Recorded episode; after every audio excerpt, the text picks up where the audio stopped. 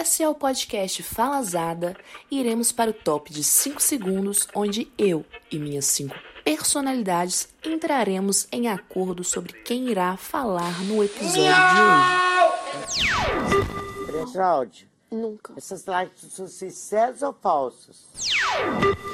Ô menino, isso é falsa, Vovó. menina! Vovó, Deixa ser falsa! vovó, Falsa! E aí, galera, como é que vocês estão? Acredito que muito bem, pois dia 30 de outubro de 2022 foi o dia mais aguardado pelo brasileiro de bem que está em plenas faculdades mentais dos últimos quatro anos. Finalmente conseguimos tirar do governo aquele que não deve ser nomeado, o grandíssimo Voldemort. Então acredito que a maioria de vocês, meus queridos ouvintes, estejam sorrindo de orelha a orelha, assim como eu. E é isso, gente. A partir de agora é só churrasco, cervejinha gelada e ditadura gay, né? Agora é mamadeira de piroca liberada nas escolas, é elo pra lá, é Venezuela pra cá e dedo no cu de geral. E uma coisa que me fez dar boas risadas nos últimos dias foram os pseudos protestos, que nada mais são do que meia dúzia de doido na rua, fazendo uma coisa que nem eles estão entendendo muito bem a finalidade. Juro, a galera do lado de lá é doida no sentido literal da palavra. Cada vídeo que eu vejo eu fico mais assustada com o nível de insanidade que eles conseguem chegar e um pouco aliviada, porque eu me achava doida, mas me comparando com eles, eu sou tipo a pessoa mais sã que já pisou na Terra. Pra vocês verem o nível que nós chegamos, hein? Sério, gente, não faz o menor sentido. A mesma urna que elege os deputados que eles votaram e elegeu o próprio presidente deles há quatro anos atrás é a urna fraudulenta. É uma coisa aí que realmente não tem coerência. Falta um nexo, falta coisa aí da lógica. Eles estão igualzinho meninos de 10 anos que vai pra rua jogar bola, aí perde e não aceita que perdeu, e em forma de protesto isola a bola na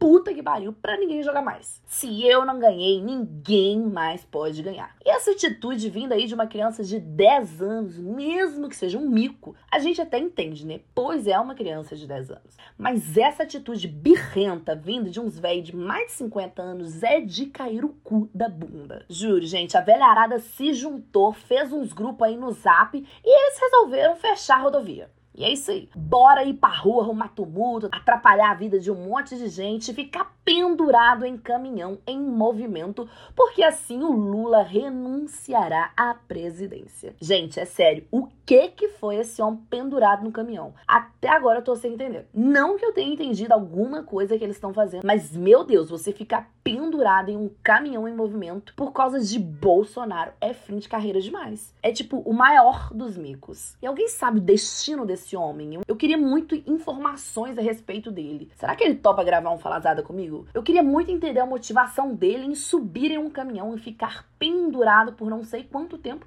por conta de Jair Messias Bolsonaro. Imagina nós dois conversando, gente, doido, doido. Meu sonho é poder ouvir o cérebro dele ecoando no vazio. Gente, sério, será que eles não conseguem dar uma olhada na situação e pensar, porra, nós estamos aqui no auge do, dos nossos 65 anos e estamos realmente aqui no meio da rua, botando fogo em pneu em tempo de cair no chão e quebrar a bacia? É sério, gente, nada faz sentido do que está acontecendo. Eles comemorando a prisão de Alexandre de Moraes é um dos pontos altos de todo esse circo para mim, porque toda a situação é muito irreal. Eles comemorando uma coisa que eles literalmente, mas não literalmente, apenas sou viciada em falar literalmente para trazer um pouco de credibilidade a coisas que não são literais, tá bom? Então, tá bom eles comemorando uma coisa que eles literalmente tiraram do cu. Juro, um doidão lá no fundo gritou uma notícia sem pé nem cabeça e os doidão lá na frente começaram a gritar comemorando.